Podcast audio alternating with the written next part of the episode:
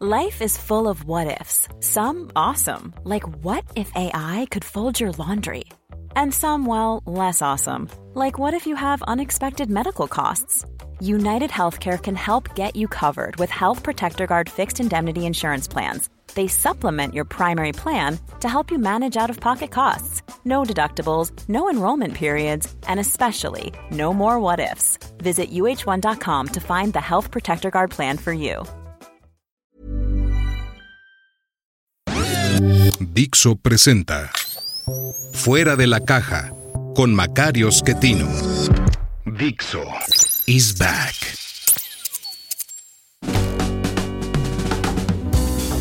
Bienvenidos.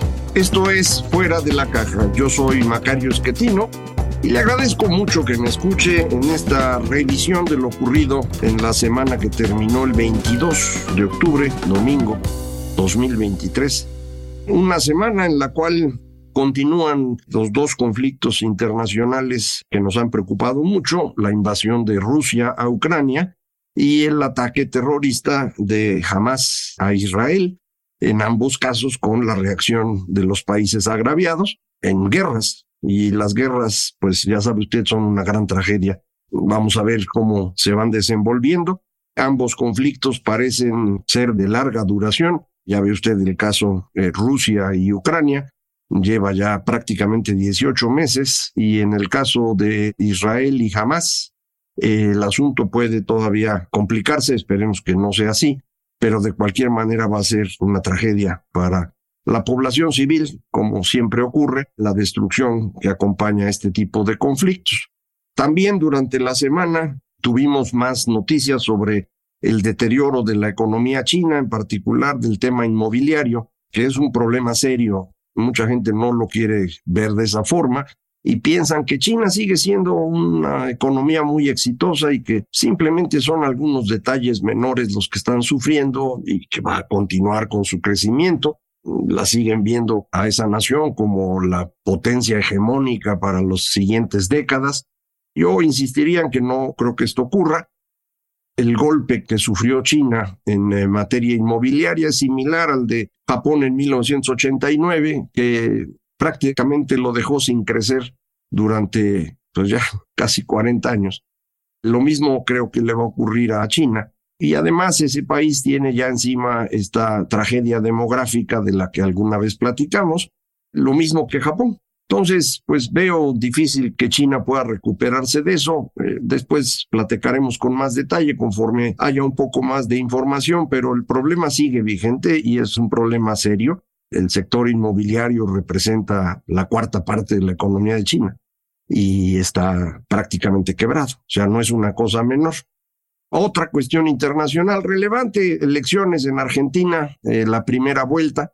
Sorprendentemente, según estábamos esperando en las encuestas, se veía muy claro que el señor Milei había pues tomado el primer lugar, quitándole muchos votos a la candidata Patricia Burlich, pero no, quien se puso en primer lugar fue el peronista Massa, en segundo lugar Milei, y entonces ellos dos van en tres semanas a la segunda vuelta.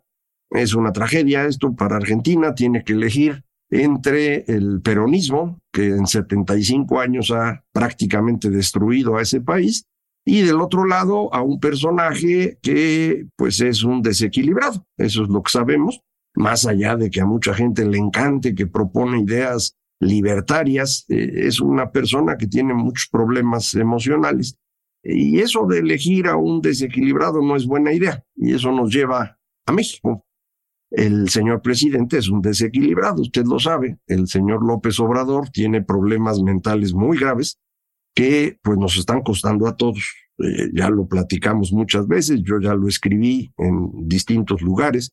Eh, la primera vez fue en un artículo del financiero que fue muy celebrado por muchas personas porque, pues le decía yo al presidente, usted tiene una enfermedad, es eh, lo que llaman la tríada oscura, la combinación de narcisismo, maquiavelismo y psicopatía. Creo que se ha confirmado lo que escribí ahí. Yo no soy psicólogo, psiquiatra. No crea usted que estoy haciendo un diagnóstico. Estoy dando una opinión sobre lo que me parece que es el comportamiento del presidente.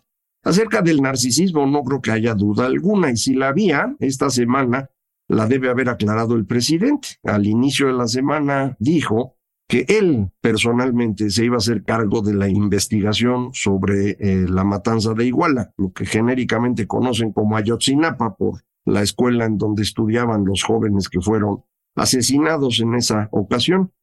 Se necesita ser realmente una persona con una opinión de sí mismo muy elevada como para hacerse cargo de una investigación que jurídicamente es muy compleja por parte de una persona pues, que no sabe nada de leyes. No solo no sabe nada de leyes, ha insistido que no lo molesten con eso de que la ley es la ley, ¿no? Para él eso no existe. Entonces, pues, ¿cómo podría el señor investigar el tema de la matanza de Iguala? Pues es imposible. Pero, pues, él dice, yo lo voy a hacer. Por si hubiera duda todavía, al final de la semana le dijo a las y los trabajadores del Poder Judicial que no se preocupen por la desaparición de los fideicomisos con los cuales se garantizaban sus eh, derechos, sus prestaciones, en particular de gastos médicos y de retiro. No se preocupen, yo soy la garantía de que no van a perder nada. O sea, él al mismo tiempo eh, se convierte en garante de lo que él está destruyendo. Insisto, eso es, es un problema. Es decir, es una persona que tiene una opinión de sí misma que va mucho más allá de lo razonable. Y en ese sentido, diríamos, es anormal, es un narcisista. Del maquiavelismo creo que no habrá tampoco duda, muy claramente cómo ha destruido la carrera de Alejandro Encinas, el subsecretario de Gobernación, que estaba en ese cargo precisamente para analizar el tema de Ayotzinapa y buscar una solución. Creo que el señor Encinas se equivocó en su afán de culpar al ejército. Fue engañado por información que no era confiable, pero que él quería ver como confiable porque le permitía corroborar lo que él ya pensaba, que es el defecto que tenemos todos los seres humanos. Nada más que en esas cosas, pues es un poco peor. Pero así como ha sido con él, ha sido con muchísimas personas. Describo ahí en el libro, este, el dinosaurio disfrazado, varios ejemplos de cómo el López Obrador ha destruido a quienes eh, lo ayudaron a, ir avanzando políticamente, más allá de destruir a muchos otros, pero sobre todo a los aliados, que creo que es una perfecta muestra de esta capacidad de ir engañando para lograr sus objetivos.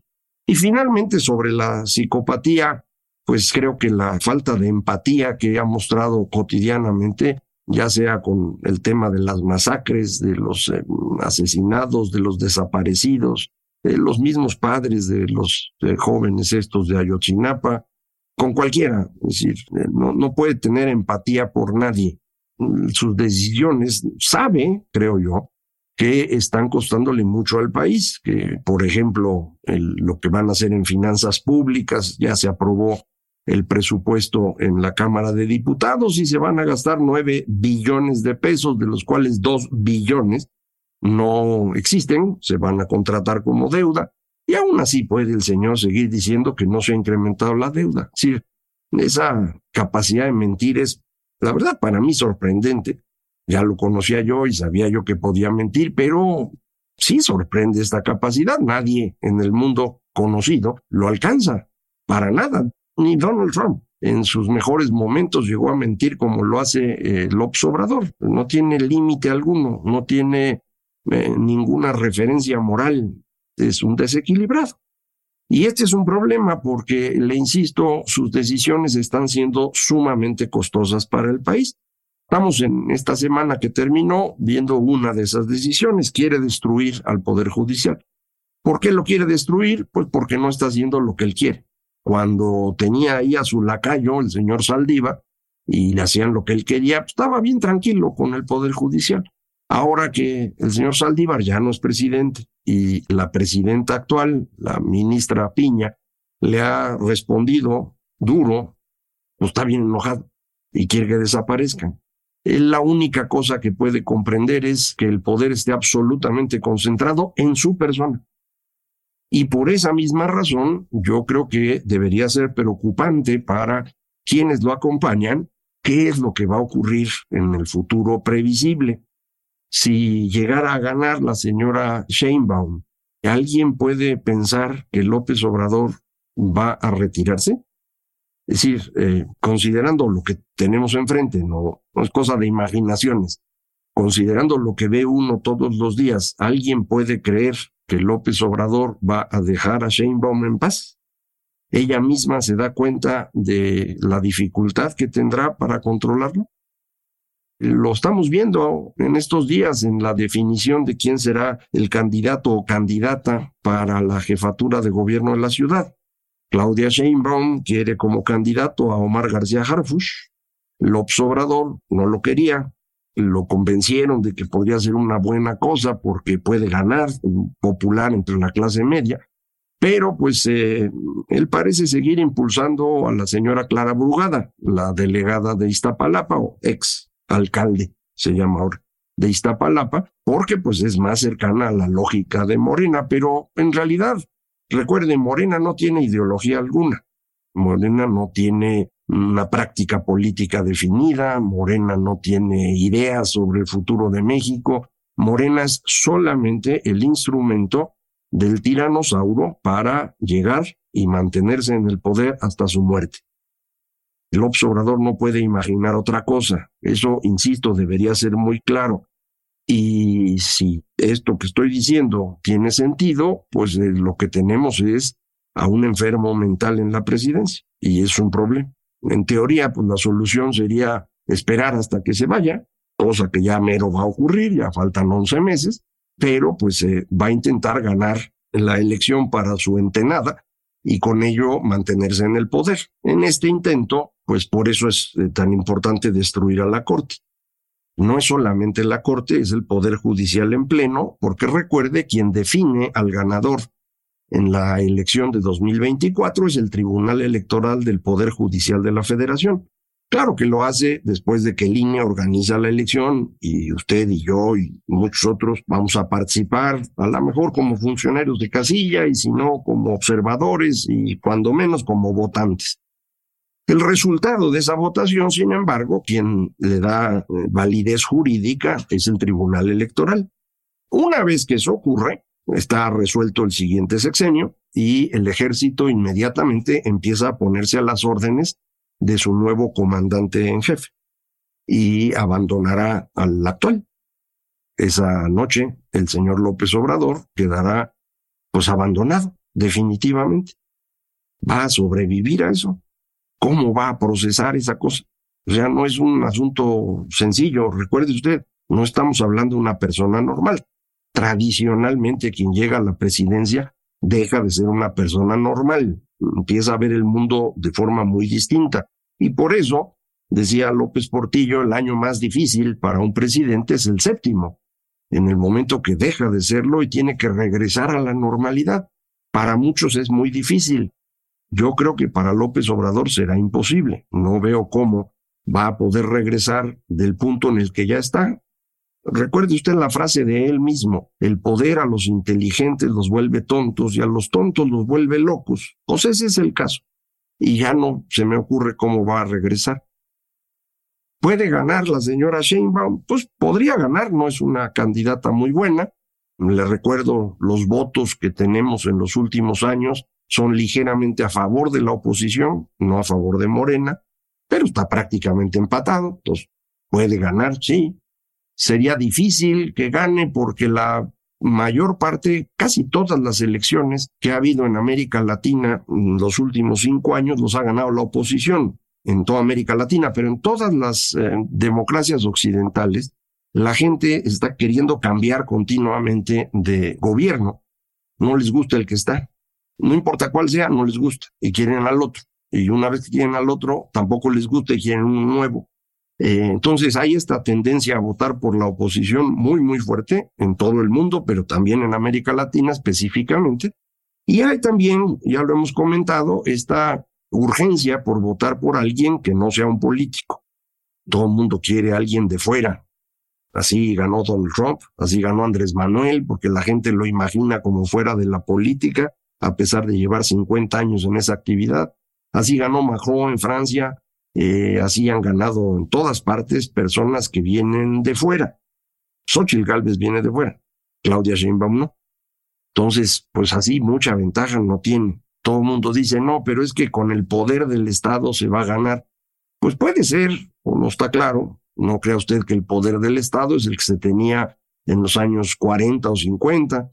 Acuérdese que la primera vez que se gana una elección en México desde el Estado, se gana con ametralladoras en las calles. Es la elección de Ávila Camacho al término del sexenio de Lázaro Cárdenas. Después de eso ya no hubo necesidad de matar mucha gente porque todo el mundo se acostumbró a que el PRI iba a ganar siempre, hasta que dejó de ganar siempre y empezó la presión y le costó mucho trabajo al Estado aguantar. Logró sacar la elección de Salinas porque no se contaron los votos. Lograron sacar la elección de Cedillo con toda la fuerza del Estado atrás y candidaturas que no se impulsaron lo suficiente, en particular la de Diego Fernández de Ceballos.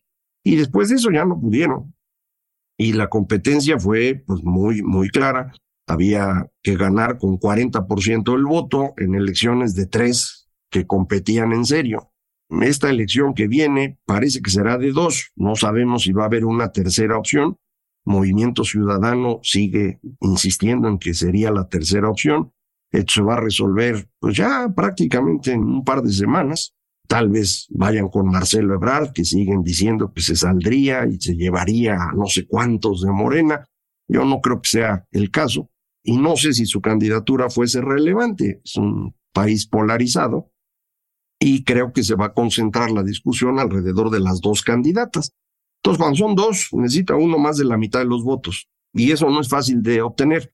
Lo obtuvo López Obrador en 2018 por esta idea de que había que cambiar y de que tenía que ser alguien de fuera. Bueno, hoy no tiene ninguna de esas dos cosas a favor López Obrador. Que tiene mucho dinero, muchos recursos, pues sí, porque van a endeudarse mucho. Si ese dinero se lo gastan como han amenazado en la primera mitad del año para ganar la elección, pues va a ser más fácil que las agencias calificadoras empiecen a dudar de la capacidad de pago de México. Todo el mundo ahorita está pues como sorprendido por el crecimiento de la economía y que todo está más o menos bajo control. Recuerden lo que ya le dije, las cifras no están bien, están inventando datos en la industria de la construcción, específicamente la Secretaría de la Defensa. INEGI no puede hacer nada por evitarlo porque no está en sus atribuciones, pero los datos que se den a envía del tren Maya a todas luces son ficticios. Y con eso, pues aparece un crecimiento casi de un punto por encima de lo que realmente está ocurriendo. ¿Cuánto les va a durar ese cuento?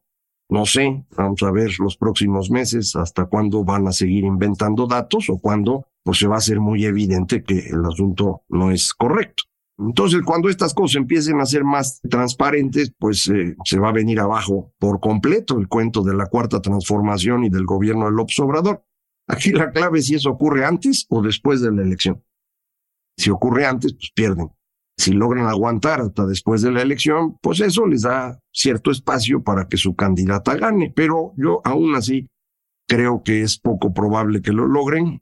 Creo que vamos a tener una reacción fuerte de la población en contra pues de este personaje demencial que tenemos hoy en la presidencia, que está poniendo en riesgo la viabilidad de México, no nada más la democracia, que se está a punto de destruirla, también la viabilidad del país está en eh, riesgo a partir de estas absurdas decisiones que toma.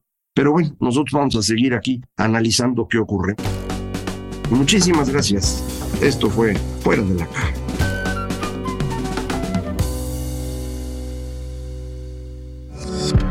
Dixo is back.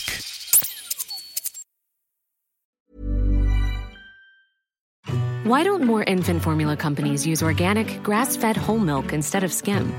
Why don't more infant formula companies use the latest breast milk science? Why don't more infant formula companies run their own clinical trials? Why don't more infant formula companies use more of the proteins found in breast milk? Why don't more infant formula companies have their own factories instead of outsourcing their manufacturing? We wondered the same thing. So we made ByHeart, a better formula for formula. Learn more at byheart.com.